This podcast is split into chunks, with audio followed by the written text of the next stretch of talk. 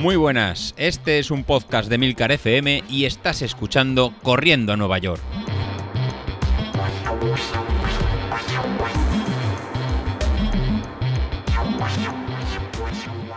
Muy buenas a todos, ¿cómo estamos? Bueno, pues otro día más. Eh, hoy quería comentar un tema de un, email que he recibido de un oyente. He recibido un email de, de Rafa Morán que me ha, me ha, gustado mucho. Me ha gustado mucho porque me hace, me hace darle vueltas a algo que yo venía ya comentando en podcasts anteriores, que es el tema de la, del aumento de pulsaciones. Es decir, tú estás entrenando, estás... Eh, bueno, de hecho me estaba pasando últimamente. Empezaba a entrenar, empezaba a coger ritmo, empezaba a un, pues a un ritmo constante, más o menos... Pues ya sabéis, no, no venía forzando mucho, a no ser que estuviera haciendo series, pero cuando me ponía más o menos a un ritmo, eh, no sé, eh, cinco y medio el kilómetro, 6, cuando iba trotando seis y medio, ya sabéis que durante los primeros días no haces unos ritmos muy altos, pues notaba como al principio las pulsaciones, eh, pero muy al principio, durante los primeros minutos se mantenían más o menos estables. Pero a medida que iba avanzando el entrenamiento, las pulsaciones eh, se me iban disparando, se me iban disparando a bueno a, un punto que vamos prácticamente ya no volvían a bajar y se mantenían siempre súper altas pero súper altas hasta el 90-95% llegado a estar en muchas partes del entrenamiento. Y de hecho en la carrera del otro día estuve vamos si entre el 90 y el 95 gran parte de la carrera. Yo diría que a partir del kilómetro 4 o 5 prácticamente seguro estuve a un ritmo de pulsaciones ah, altísimo. Bueno, pues en el correo de Rafa, que ya lo comentaba más o menos el otro día, me dice, está escuchando casualmente tu podcast y lo que comentas de las pulsaciones es algo común entre deportistas, por entrenados que estés. Se llama deriva cardíaca como término técnico y no sé si es posible porque no soy especialista, pero yo después de 7 años que me dio por correr maratones, incluso varios Ironman que llevo a mis espaldas, no he logrado hacerme con la misma por entrenado que esté. Bueno, qué curioso, deriva cardíaca. Pues eh, sí, he estado investigando sobre el tema, he estado haciendo alguna búsqueda en Google y es verdad, parece ser que es un efecto, yo desconocía que era así, yo lo, vamos, yo lo achacaba a mi falta de entrenamiento, a estar empezando, a que los deportistas de élite, de élite, bueno, tampoco hace falta aquí ser Chema Martínez, eh, me refiero deportistas que hacen deporte habitualmente durante el paso de los años, consiguen mantener el ritmo de pulsaciones cuando están corriendo a un ritmo o a un número bastante constante. Pero parece ser que no, que esto, hombre, claro, a ver, esto hay que relativizar. No quiere decir que los deportistas que hacen muchos años que están haciendo ejercicio estén a mi nivel, ni mucho menos, evidentemente están a otro nivel.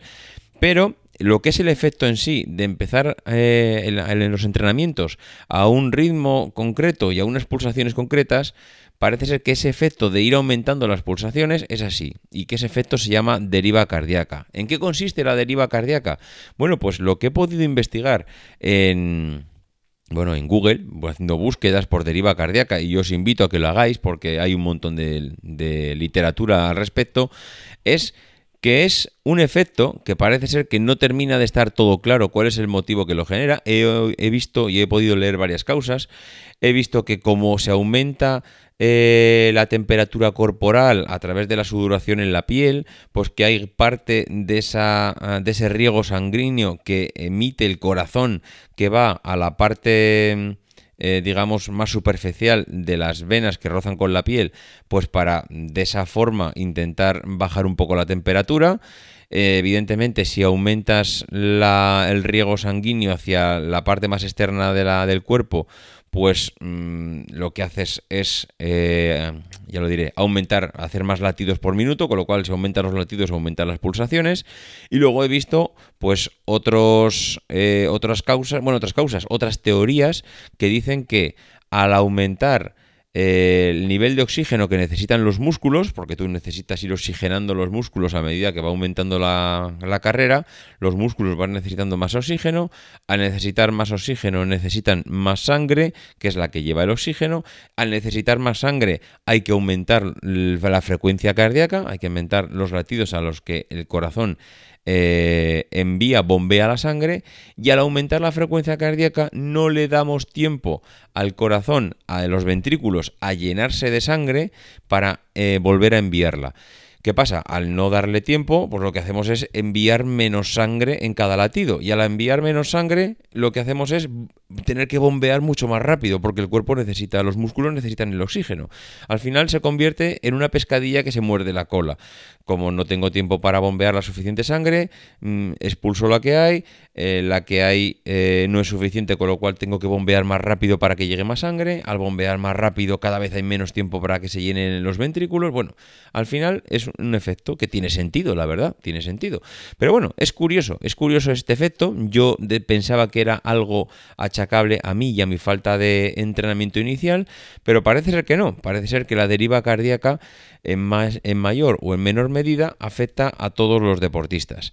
También es verdad que esto es entrenable y ahí está la gracia de hacer un entrenamiento que, mm, digamos, mm, promueva que esta deriva cardíaca sea lo mínimo posible, es decir, habrá eh, deportistas que empiecen su carrera en 120 pulsaciones y su deriva cardíaca les lleve a 150, 160 y se mantengan siempre en esa, en esa línea sin llegar a unas pulsaciones muy altas.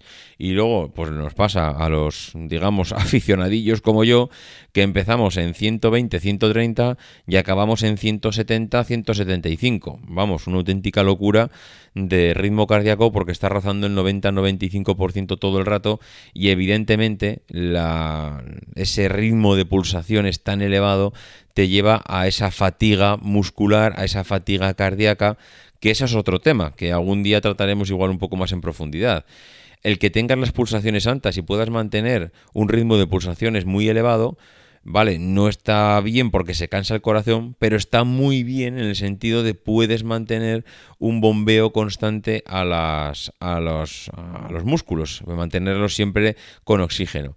El problema es que, claro, cuando llevas muchos minutos, muchas horas a ese ritmo de pulsaciones y a ese ritmo el corazón bombeando a 160, 170, 180 pulsaciones, se produce una fatiga cardíaca, una fatiga del corazón que entonces es imposible mantener. El corazón no deja de ser un músculo más, el corazón se cansa, el corazón empieza a latir mucho más despacio y es un, y es un comentario muy habitual entre deportistas es no me subían las pulsaciones.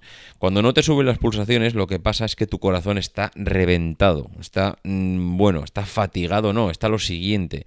Claro, al estar tan cansado, porque al final no deja de ser un músculo, no envía oxígeno, al no enviar oxígeno suficiente a los músculos, los músculos se cansan y llega ese efecto que en el deportista surge, que es no me sube las pulsaciones, estoy cansado, no consigo rendir, no consigo ir a los ritmos que yo quiero. En fin, es un tema súper apasionante. Yo estoy aprendiendo un montón con los correos que enviáis, así que ya sabéis, si queréis enviarme más información, cosas que estéis escuchando que no estéis de acuerdo, que mira David, no lo estás diciendo bien, mm, es que es muy posible, porque yo estoy aprendiendo aquí día a día con todos, pero bueno, está bien seguir aprendiendo y seguir conociendo cosas de, este mundo tan apasionante que es el deporte. En fin, que nada más, que ya sabéis, davidisasi.mac.com, arroba maxatine en Twitter, y en la página de milcar.fm barra corriendo a Nueva York, corriendo NY, podéis eh, mandarme cualquier comentario que estoy encantado de recibirlos. Adiós.